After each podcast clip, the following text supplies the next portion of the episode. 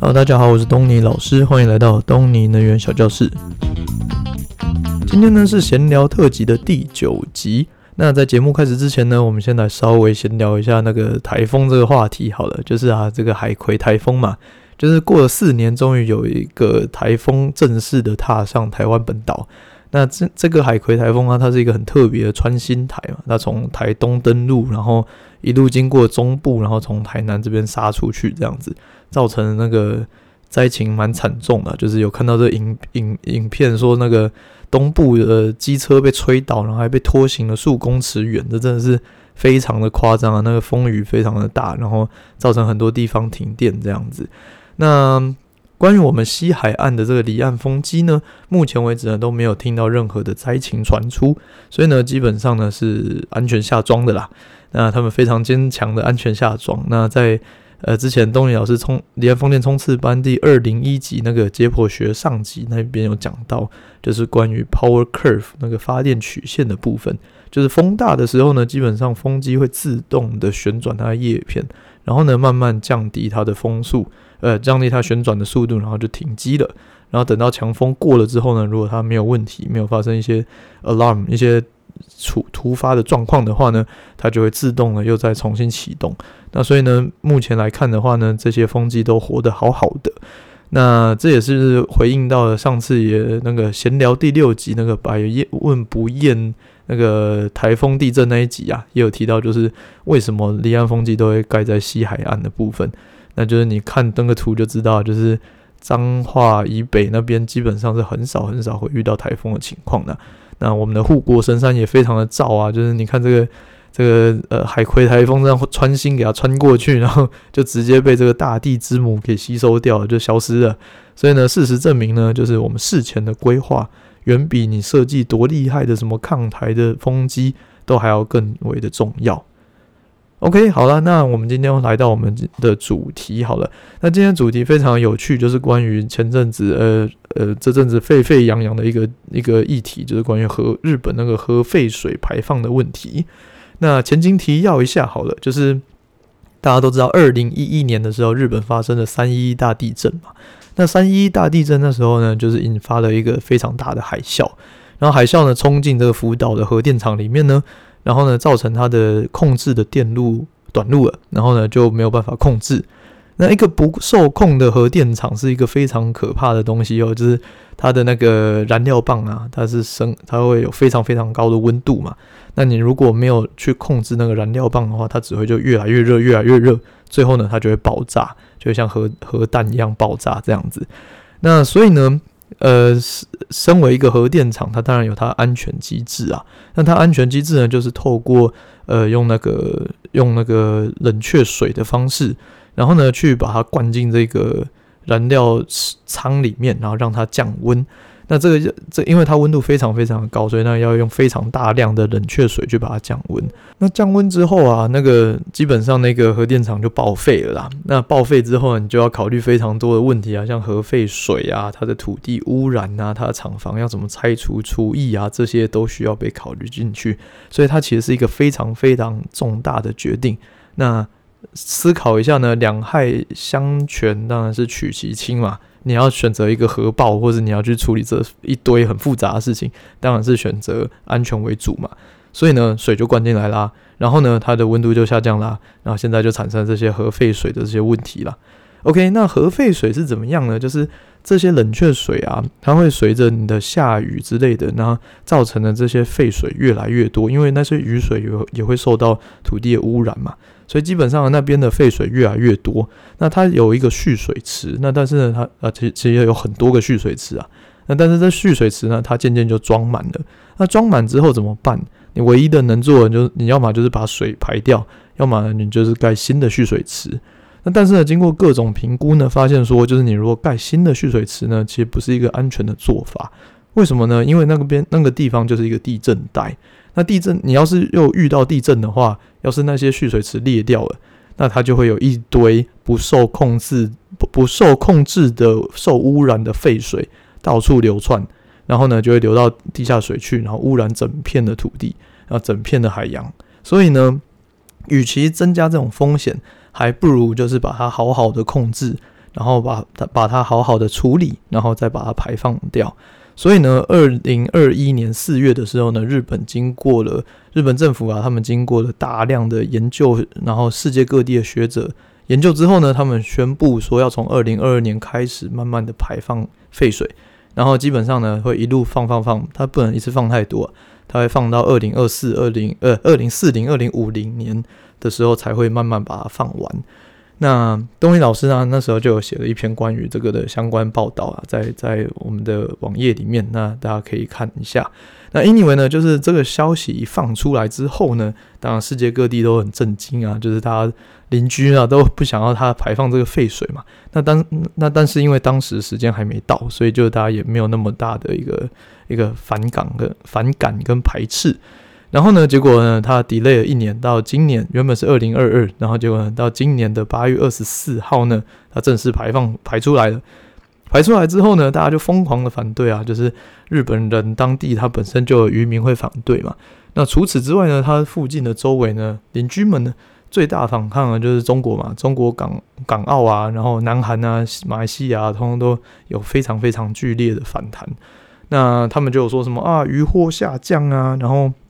什么影片，然后就说秀说什么鱼群集体暴毙啊，然后人会致癌啊，会变成好客啊之类的，反正就是很多很夸张、莫名其妙的影片跟讯息就传出来了。然后呢，也有很多莫名其妙的那个谣言呐、啊。那有一个非常有趣，有一个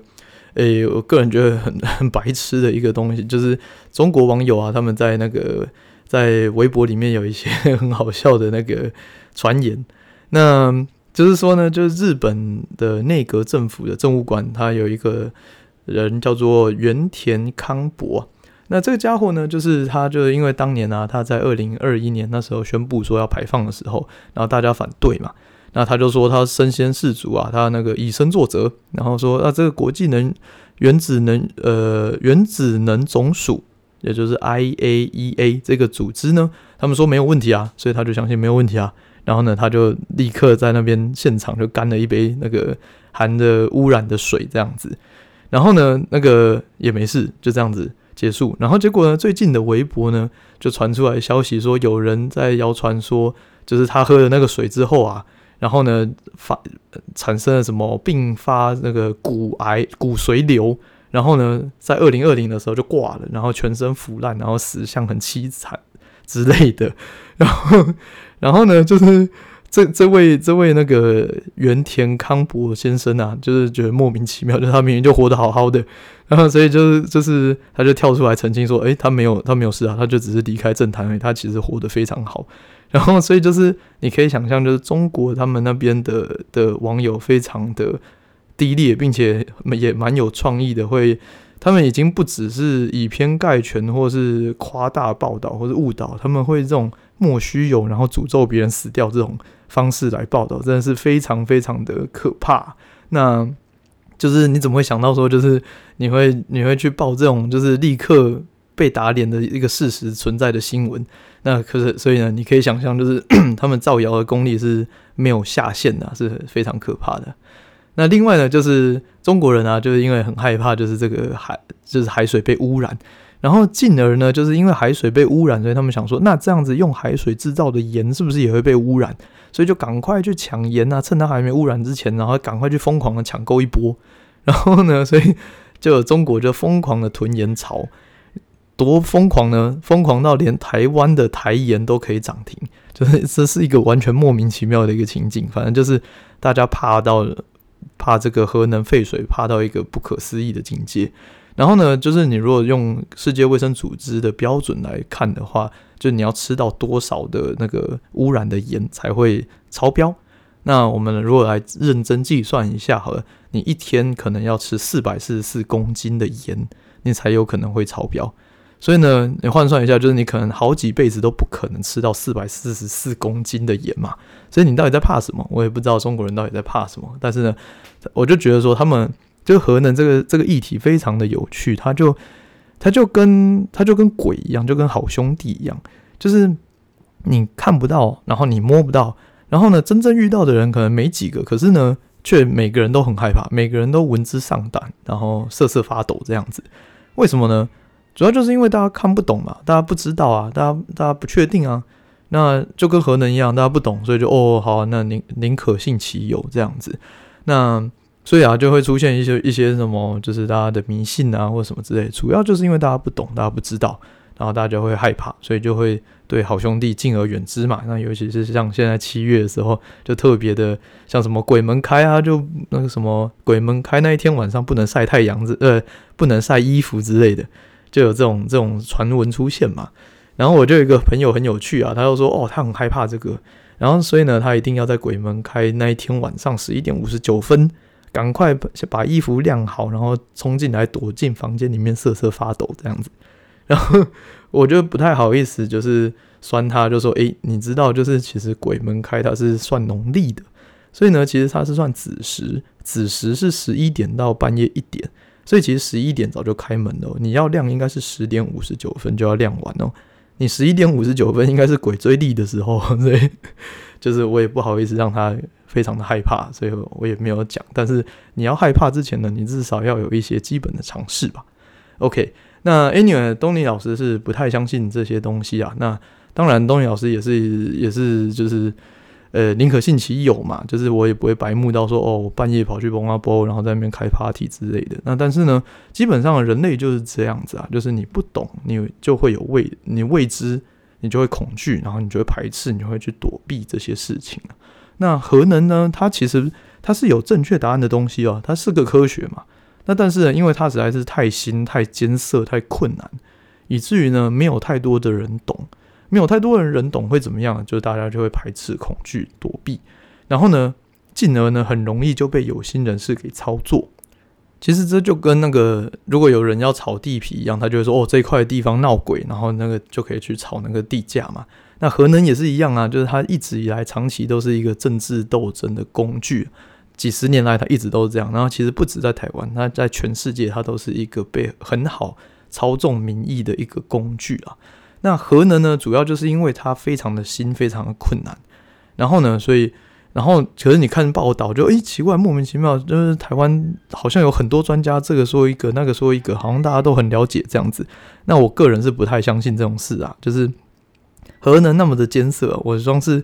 离岸风电那么简单的东西，就是懂的人就没几个。核能这种东西呢，我是不相信台湾什么什么政客啊，什么医生啊，然后某学校的某什么莫名的科系的教授都懂。就是你要听，你当然也是去听，例如说什么行政院的原子能源委员会嘛，原能会嘛。啊，你要是不相信这个，你觉得这是哦政府的走狗，那你至少也要听什么国际原子能源署的这些。这些大咖们所说的话嘛，而不是相信你那个闭着眼睛说啊，有隔壁有鬼，隔壁有鬼，然后就是哦那个因为隔壁老王说有鬼，所以就是有鬼之类的，就是或是什么赖群主在传什么贴图啊，传什么新闻啊，那些都是不理性的一个思维啦。所以 anyway，就是东尼老师要一直 highlight，就是说你随时都要保持着怀疑的态度在看，例如说新闻，新闻呢你就看了打个八折。呃，打个五折吧，你不能不能全信呐、啊。那东尼的话呢，你大概就是你也不能全信呐、啊，你就信个八成之类的啊。国际权威的你可以信个九成。反正 anyway 呢，你就是不能全部相信这些东西，随时要保持怀疑的态度，就是所谓的尽信书不如无书啦。那我们如果再回到这个事件来讲，好了，就日本这次要排放废水，它到底是一个多严谨的一个工程呢？就是它其实是有规划好的，它有花了好几年去，然后找世界各地的专家权威来做过各种的分析，然后呢，结论来讲呢，它就是它总共呢目前有一百三十七吨，呃，一百三十七万吨的废水，然后呢每天会排大概五十五十吨左右，所以它一路排好几年，十几年、几十年这样子。那它在排放之前呢，它会先经先经过一连串的处理。那那个处理呢，叫做 ALPS，叫 Advanced Liquid 呃 Processing System。那这不重要啊，反正就是它，你可以想象，就是它有一个滤网的概念好了，它可以把把一些很毒很强的放射物质，例如说什么碳十四啊、铯一三七啊之类的这些有毒物质给呃很强的放射物质给滤掉。那最终最终呢，就唯一一个无法滤掉的东西，就叫做氚。什么是氚？氚其实之前东尼老师在那个诶、欸、核能那个呃和和聚和融合的那一那一个文章里面有提到。那氚呢，它是氢的同位素，那它就是呃氢气体的那个部首，然后下面是三数，那个叫氚。那两数的那个叫做氘，那它都是氢的同位素。那氚呢，它就是所谓的超重氢，那它会放射出那个贝塔的，不是胡萝卜素，贝塔的射线。然后呢，它会混在水里面，然后它没有办法被轻易的分离出来。那既然它没有被办法被分离，可是它有放射性，它有危险啊，那怎么办呢？这时候呢，你唯一能做的就是你透过稀释的方式去把它把它稀释掉。那稀要稀释多少呢？那日本呢，他们决定要把它稀释到说每一公升只含有一千五百贝克，贝克是它的单位啦。呃，每公升一千五百贝克。那这是多还是少呢？根据世界卫生组织的饮用水的标准，基本上呢，每公升一万贝克都是可以喝的水。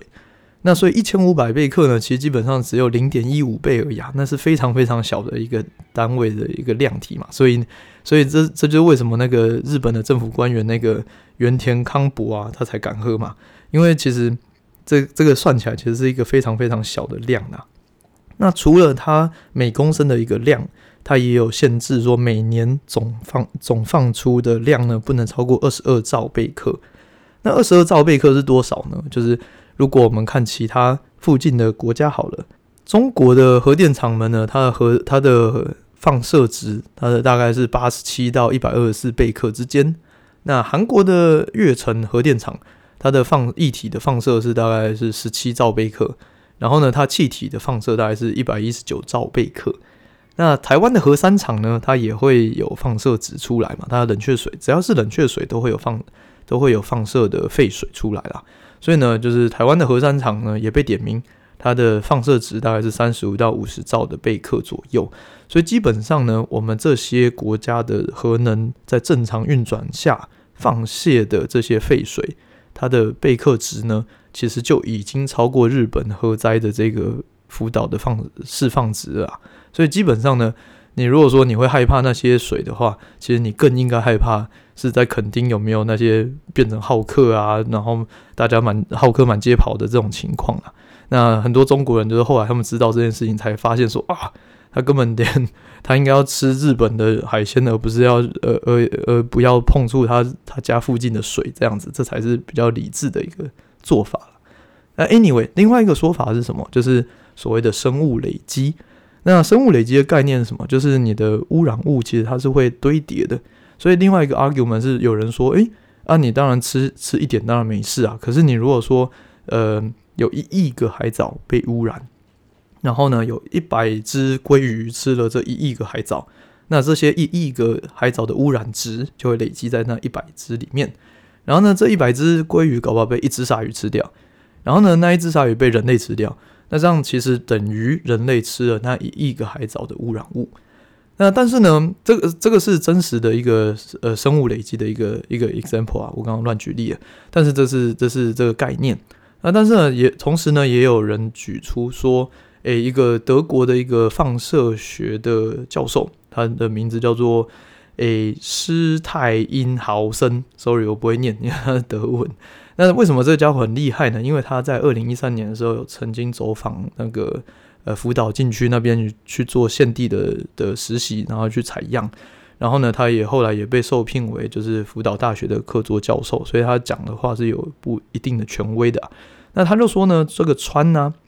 氚它不会累积，它不会像汞或者像色一样，它不会累积在鱼的身体里面，它会像水的方式。呃，在放射，所以其实基本上人吃进去呢，就会被逮住，就会被稀释掉，所以基本上是不用害怕这种生物累积的的一个 topic。然后呢，另外呢，另外一个就是半衰期的部分。如果你还是很紧张的话，你可以去查一下，就是氚的它的半衰期是十二年，十二点四年。那什么叫半衰期？就是所有有辐射放射物质，它都有所谓的半半衰期。意思就是说呢，假设它一开始一百。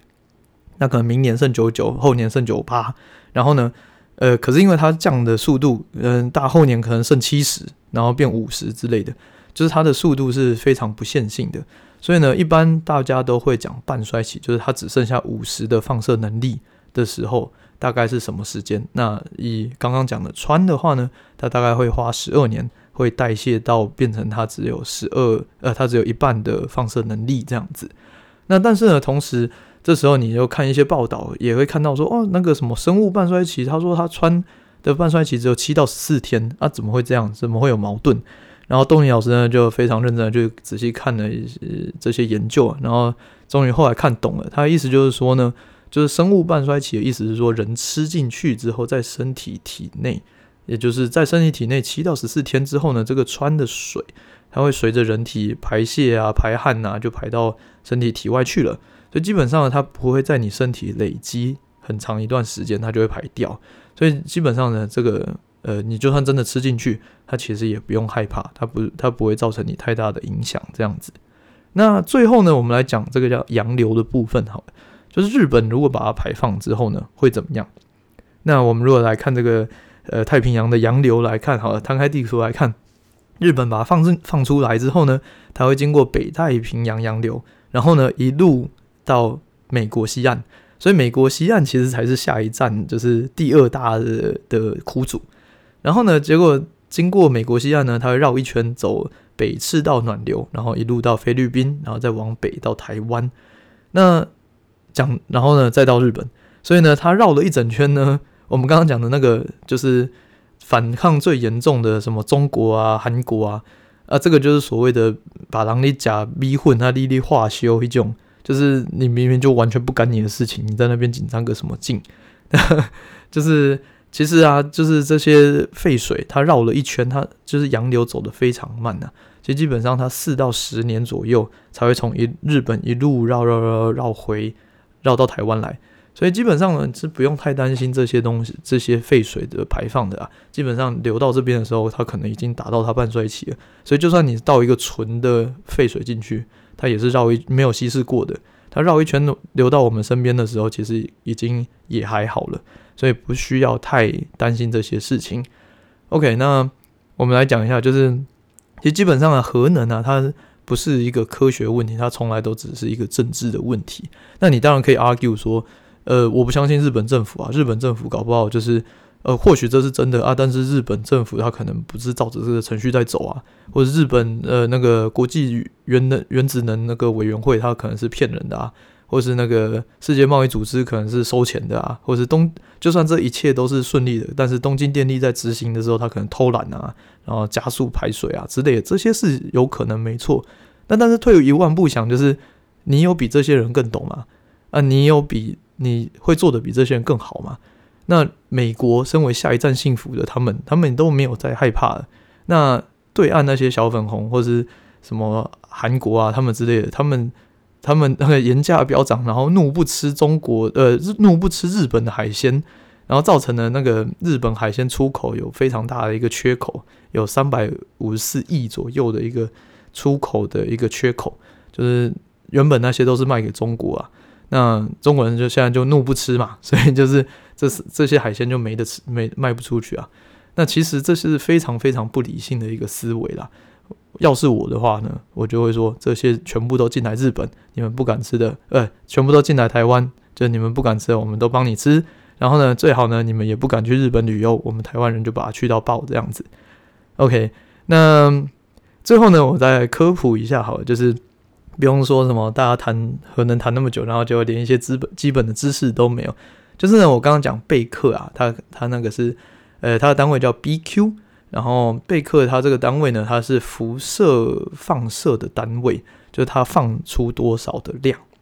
那呃，它的单位很小，所以一般我们都会讲什么百万啊，或者十亿 billion 的 BQ 这样子。那你也很常听到另外一个叫做西弗的，弗就是那个呃。阿弥陀佛的佛去掉人字边那个字念福，那西弗呢？它叫 SV，那它的意思是说你一个物体承受多少辐射量的单位。OK，所以贝克跟西弗它其实是不一定相等的。你放出多少不代表你就承受多少，因为你中间可能会呃有什么钢板会挡住啊，有铅板会挡住啊，所以不是说它是一样的。OK，那基本上人体其实大部分要考虑的是吸附，而不一定是它的放射值。它放射值放的多放的少，其实不一定重要。你重要的其实是你身体承受多少。那一般来讲呢，吸附它单位太大，所以大家大家都会用 million，呃，sorry，呃，milli 就是毫吸附，用毫吸附来当一个单位这样子。那其实呢，全世界啊，在大气、在土壤、在岩石，然后在水、在空气、在宇宙射线，都会有辐射值。所以呢，其实人在世啊，一定都会有，随时都会接触到辐射值。那基本上呢，辐射值经过平均来讲的话，一个人每一年会经会接受大概二点一毫西弗的一个量，那我们称为背景值。那二点一，然后呢，加上你吃进去的平均大概是零点三左右，所以一年大概会有二点四左右的量这样子。那国际放射委呃防护委员会。他们建议说，人一年呢、最好不要超过一，不是说就是不要除了刚刚讲的这个背景值以外呢，你不要再去多做事情，让你超过一一毫西弗啊，这是一个一个建议值。那我们来举例啊，就是例如说 X 光好，大家都知道 X 光会有会有辐射嘛。那像东尼老师今天去做那个牙齿啊，那就照了两张 X 光，那一张 X 光呢，它的量大概是零点零一毫西弗啊，大概所以一年可以照个一百张都没有问题。那如果说，例如说像全身的 CT scan 好了，那这就很大量，因为它是非常非常多的 scan。那它呃做一次大概是一十到二十毫西弗左右，那这个就远超过我们的建议值嘛。那但是这样就危险吗？其实也还好，就是呢，它相当于就是呃放射职业人员的上限值啊，就是一年不应该超过二十。OK，所以二十也还 OK，可是就是不建议啦。那紧急情况呢？呃，专业人员可以到一百伏，呃，一百毫西弗都是一个可接受，但是非常不得已的情况。那也例如说，像福岛那时候紧急状况，就有人在两百五十毫西弗的时候就去，就是没有防范就就去出去执行任务这样子。那后来呢，就发生例如说白血球病变啊，或者淋巴球会破坏破坏之类，其实是会有致命的危险。那如果超过两千的话，就非常非常危险。所以基本上呢，就是呃，其实其实辐射这种东西是真的有它的危险性存在。那但是呢，我们不应该把它像阿飘一样这样子，就是敬而远之啊。就是它其实是一个科学嘛，所以我们理论上应该要想办法去理解、去怀疑，然后呢，并且你要去相信专业，而不是去道听途说一些莫名其妙什么媒体啊，或者什么中国小粉红啊，在那边洗版。所以，我可怕的东西啊，从来都不是阿飘本人，而是想要装神共弄鬼的那些人，才是真正可怕的人。OK，好了，那今天有点超时。那 Anyway，大家如果喜欢我们节目的话呢，欢迎透过 Apple Podcast 五星评论分享给其他亲朋好友。如果有任何问题的话呢，欢迎透过 Facebook Messenger 还有 Instagram 和东尼老师联络。那如果你喜欢的话呢，也可以欢迎透过捐款抖内的方式。然后请东尼老师喝一杯咖啡。好了，那今天的节目就到这里喽，我们下次见，拜拜。